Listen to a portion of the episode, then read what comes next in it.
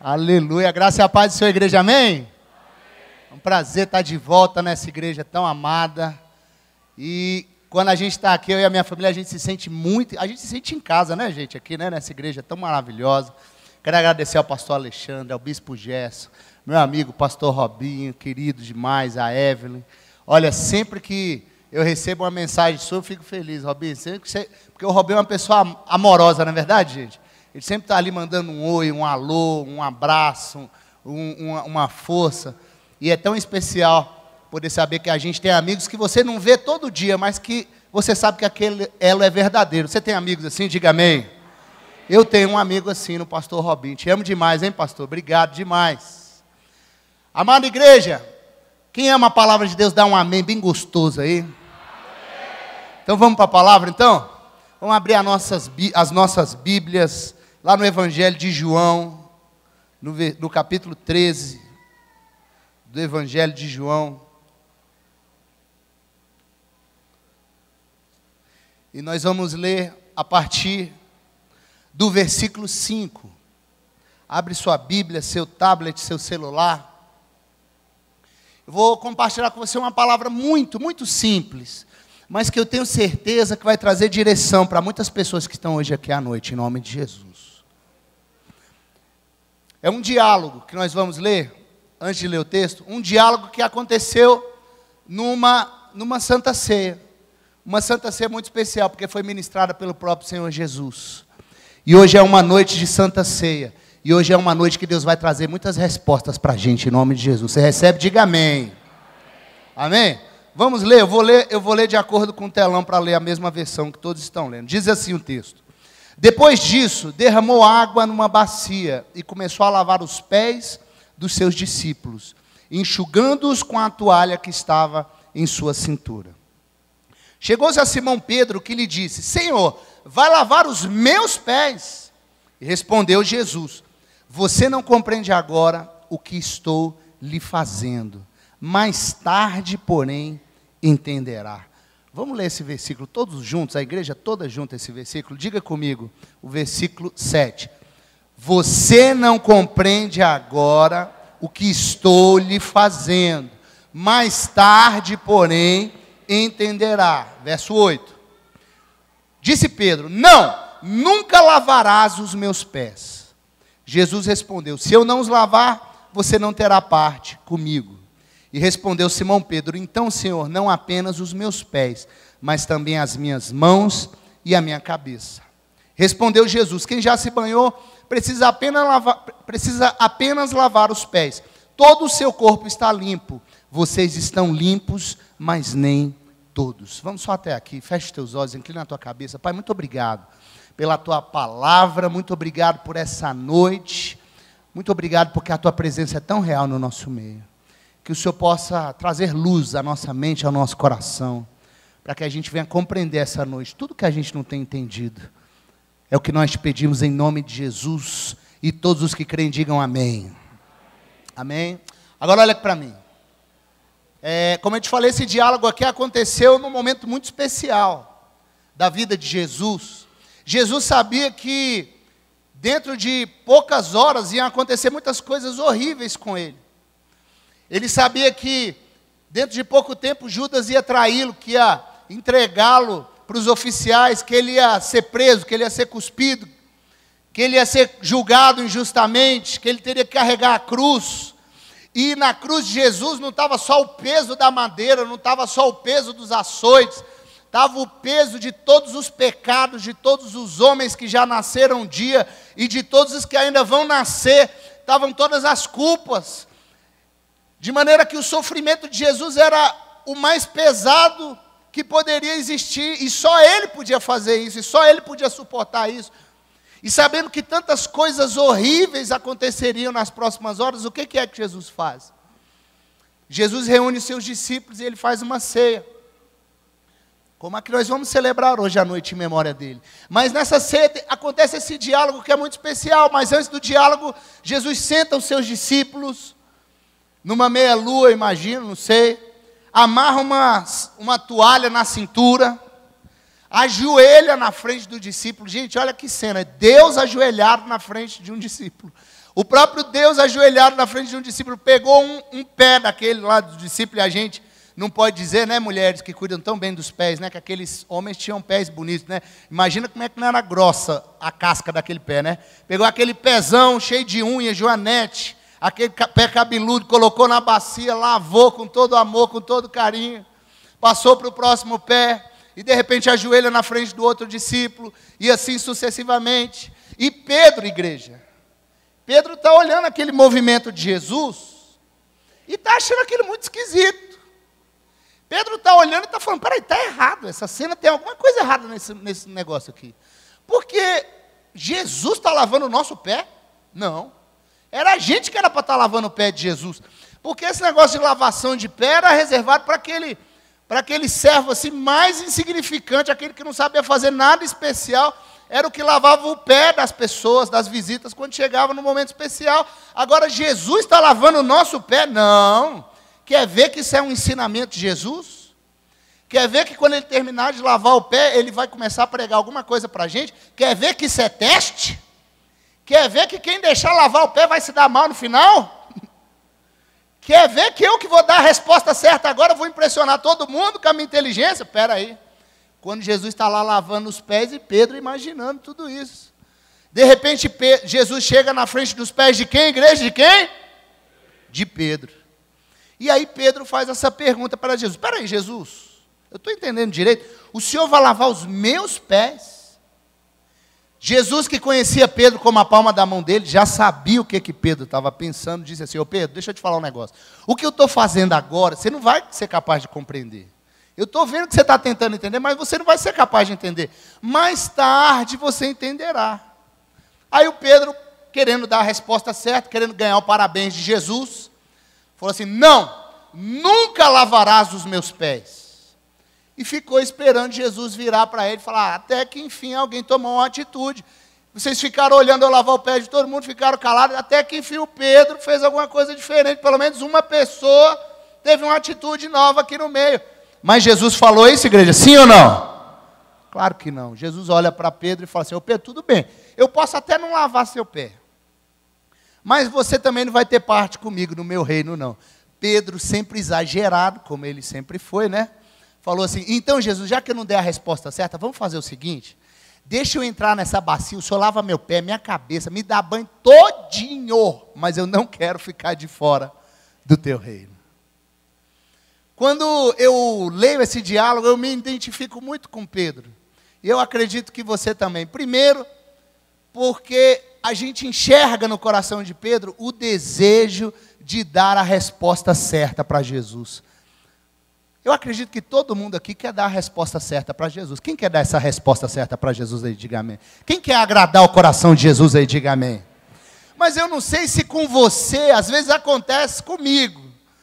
Igualzinho aconteceu com Pedro. Você já percebeu que muitas vezes a gente quer fazer tudo certo para agradar Jesus, mas a resposta que Jesus dá para a gente não é a resposta que a gente está esperando. É verdade ou não é? Muitas vezes a resposta que ele dá para nós é uma resposta totalmente diversa, totalmente diferente. E às vezes a gente fica até meio perdido. A gente, puxa, eu estava querendo tanto agradar a Jesus, por que, que isso aconteceu comigo? Por que, que essa resposta foi, foi tão inesperada, essa resposta que ele me deu? Olha, muitas vezes, em muitos momentos da minha vida, a resposta que Jesus estava me dando era exatamente essa: Cleiton, calma. O que eu estou fazendo agora, você não é capaz de compreender. Mais tarde, você entenderá. E eu queria que você dissesse isso para quem está na esquerda e na direita. Fala assim: ó, mais tarde você entenderá.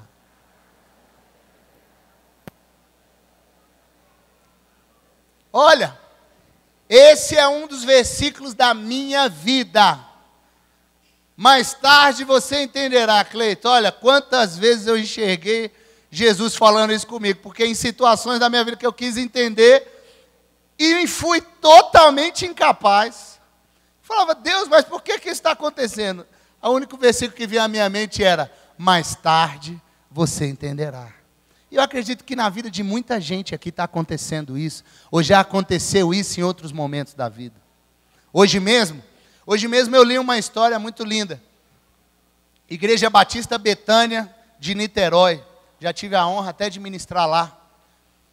Quando a Igreja Batista Betânia de Niterói começou em 1968, se eu não estiver enganado, ela começou em, com cultos nos lares.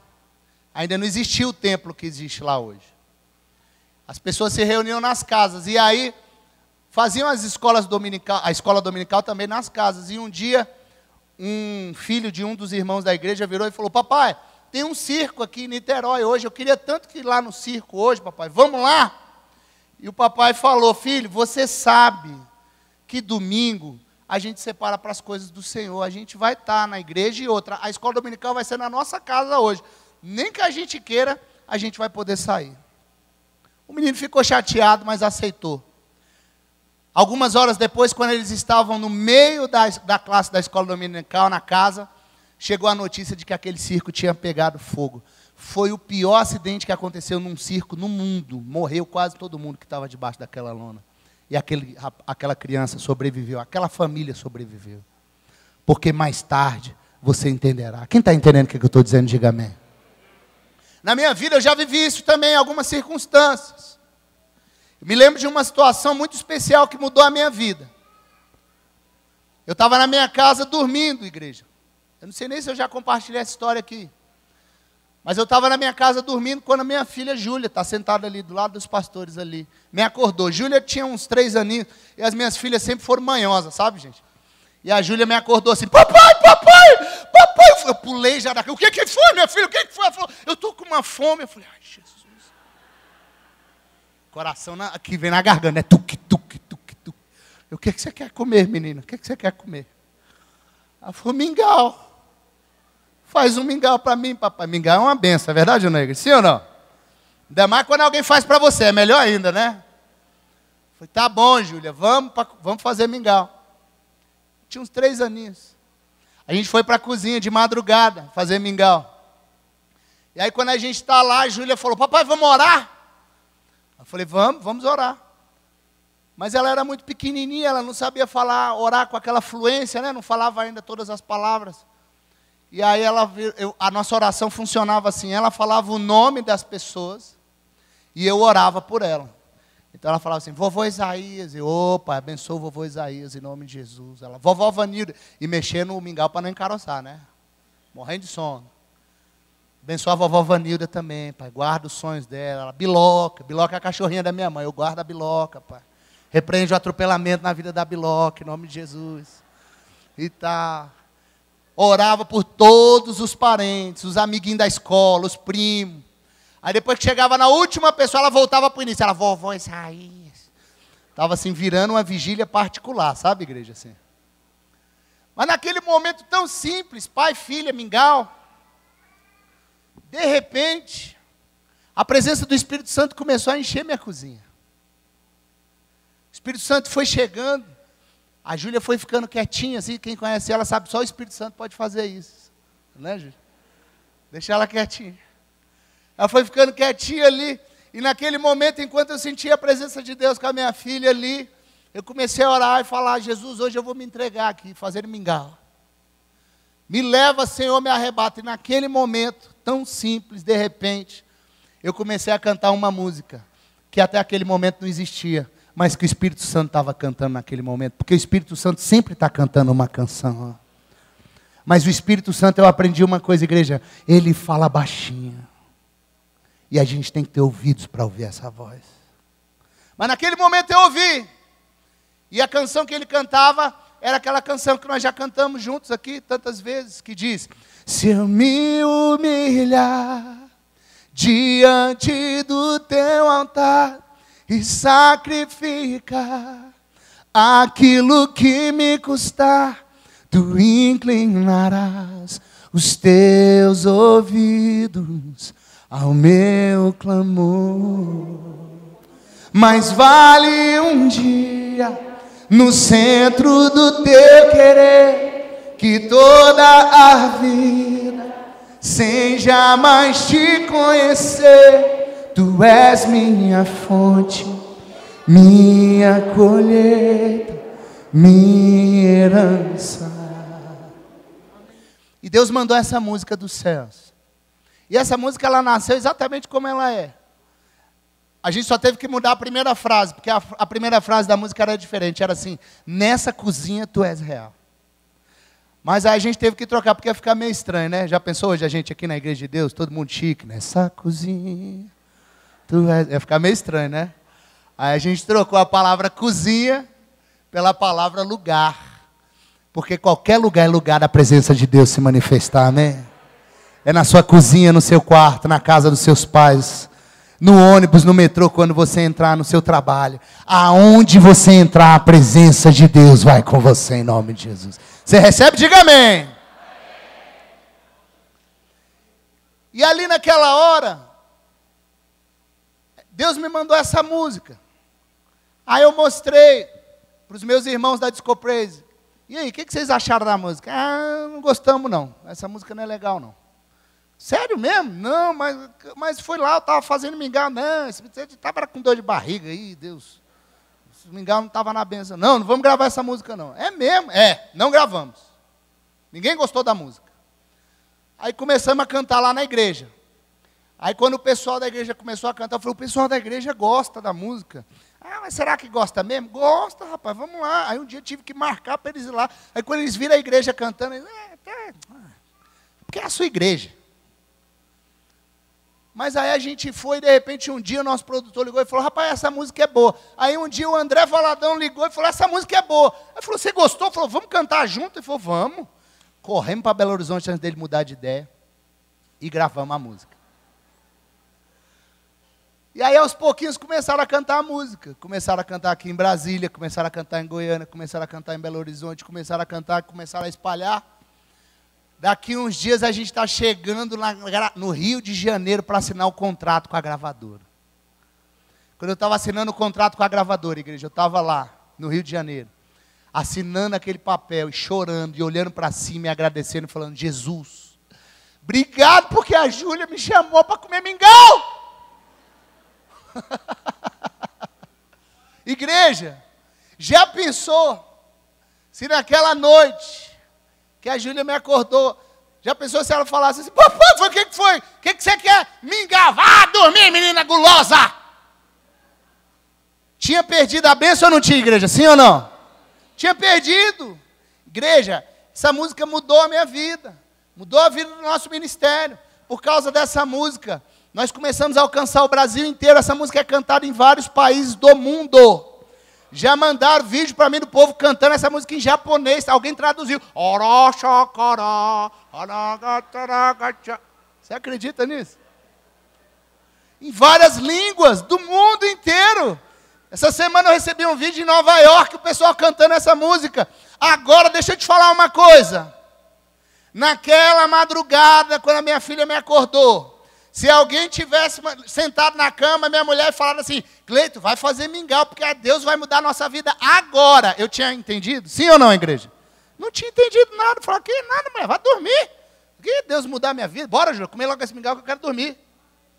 Porque Deus, quando Ele muda a sua vida, no primeiro momento você não é capaz de entender.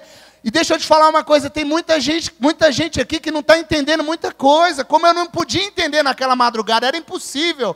Mas mais tarde você entenderá que desde o início tinha um milagre guardado para você.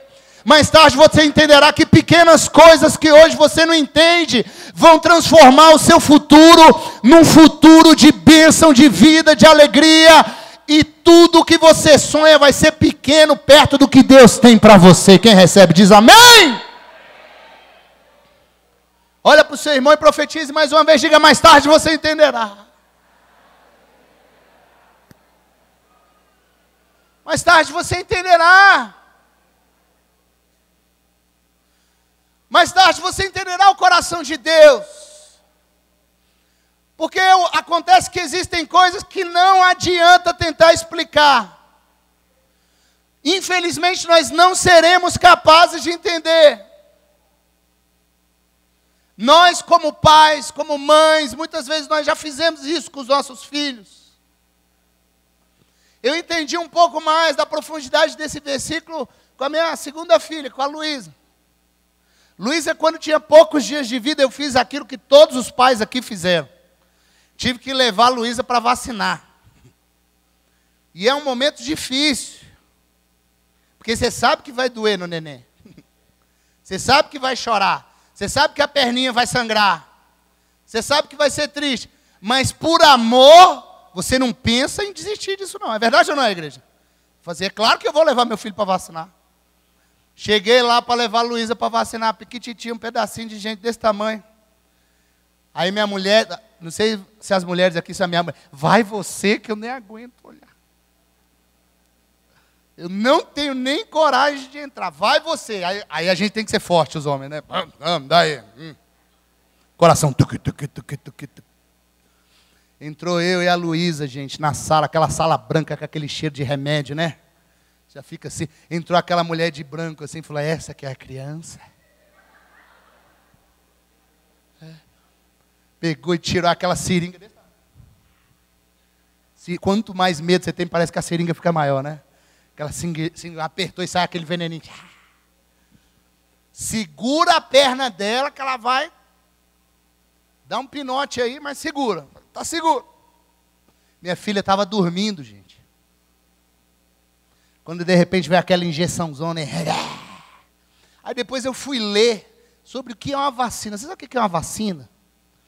Você sabe o que você está levando seu filho para tomar? Você está levando seu filho para tomar micróbios. Eles pegam micróbios, geralmente no estômago das vacas, enfraquece o bicho, dá uma pisa no bicho, deixa ele meio fraco, mas não morto e coloca dentro do seu filho. Aquele, aquele veneno que está entrando ali, aquele micróbio é tão fraco que o, o sistema imunológico da criança consegue não apenas vencer aquelas bactérias, como aprender com aquilo e nunca mais pegar aquela doença outra vez. É isso que está acontecendo. Está levando seu filho para tomar uma injeção de micróbios. E aqueles micróbios todos entraram na minha filha. E ela chorou. E ela chorou e eu chorei também. E doeu nela e doeu em mim também. E eu segurei forte, e ela tentou espernear e eu travei. E ela olhou para mim, um bebezinho, tipo assim, aquele olhar e falou: Papai, eu achava que você estava do meu lado. eu achava que você era por mim. Olha o que, você fez comigo. E eu aquele olhar, tipo assim, filho, não dá, filho. Mais tarde entenderás. Mais tarde você entenderá que eu estou te amando tanto que eu estou fazendo isso por você. Você está me entendendo? Diga amém. Olha, quantos de nós aqui já foram alfinetados tanto pela vida? É verdade ou não é? Alfinetados de tantas formas, sangrados de tantas maneiras, machucados e feridos. Quantos de nós já recebemos tantas injeções, tantos micróbios, já entramos em contato com tanta coisa triste? Muitas vezes, quando essas coisas nos alcançaram, a gente fez como a minha filha, a gente olhou para o céu e procurou, procurou, os olhos do nosso pai e falou: Deus, por que, que você está deixando eu passar por isso? Por que, Deus? Eu não fiz nada, eu achava que o Senhor era por mim. Mas a resposta de Jesus continua sendo a mesma: Filho, filha, mais tarde você entenderá que eu te amo tanto, que eu estou te deixando mais forte. Olha, tudo aquilo que não te matou, te deixou mais forte. É verdade ou não é? Tudo aquilo que não te matou te deixou mais forte. E hoje você está aqui. E hoje você está vivo. Você tem cicatrizes? Muitas. Tem muitas cicatrizes no teu corpo. Mas todas elas são a prova de que você foi ferido, foi ferida. E sobreviveu para contar. Mais tarde você entenderá. Hoje, a minha filha consegue entender melhor o que aconteceu naquela manhã. Hoje ela consegue entender que, como um pai que ama, eu tive que viver aquilo que está escrito em Oséias. Porque Oséias nos ensina que Ele mesmo fez as nossas feridas. E Ele mesmo sarará as nossas feridas. Existem feridas que só um pai pode fazer. E existem feridas que só um pai pode curar. Olha para o seu irmão e diga pela última vez, diga mais tarde, você entenderá.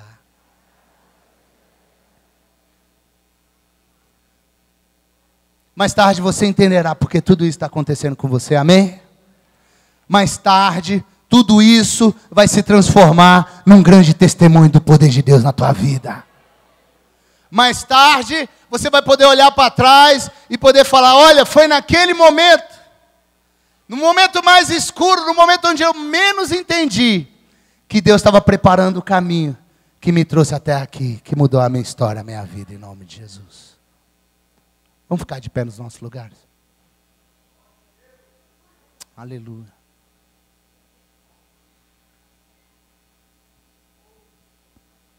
Mais tarde você entenderá em nome de Jesus.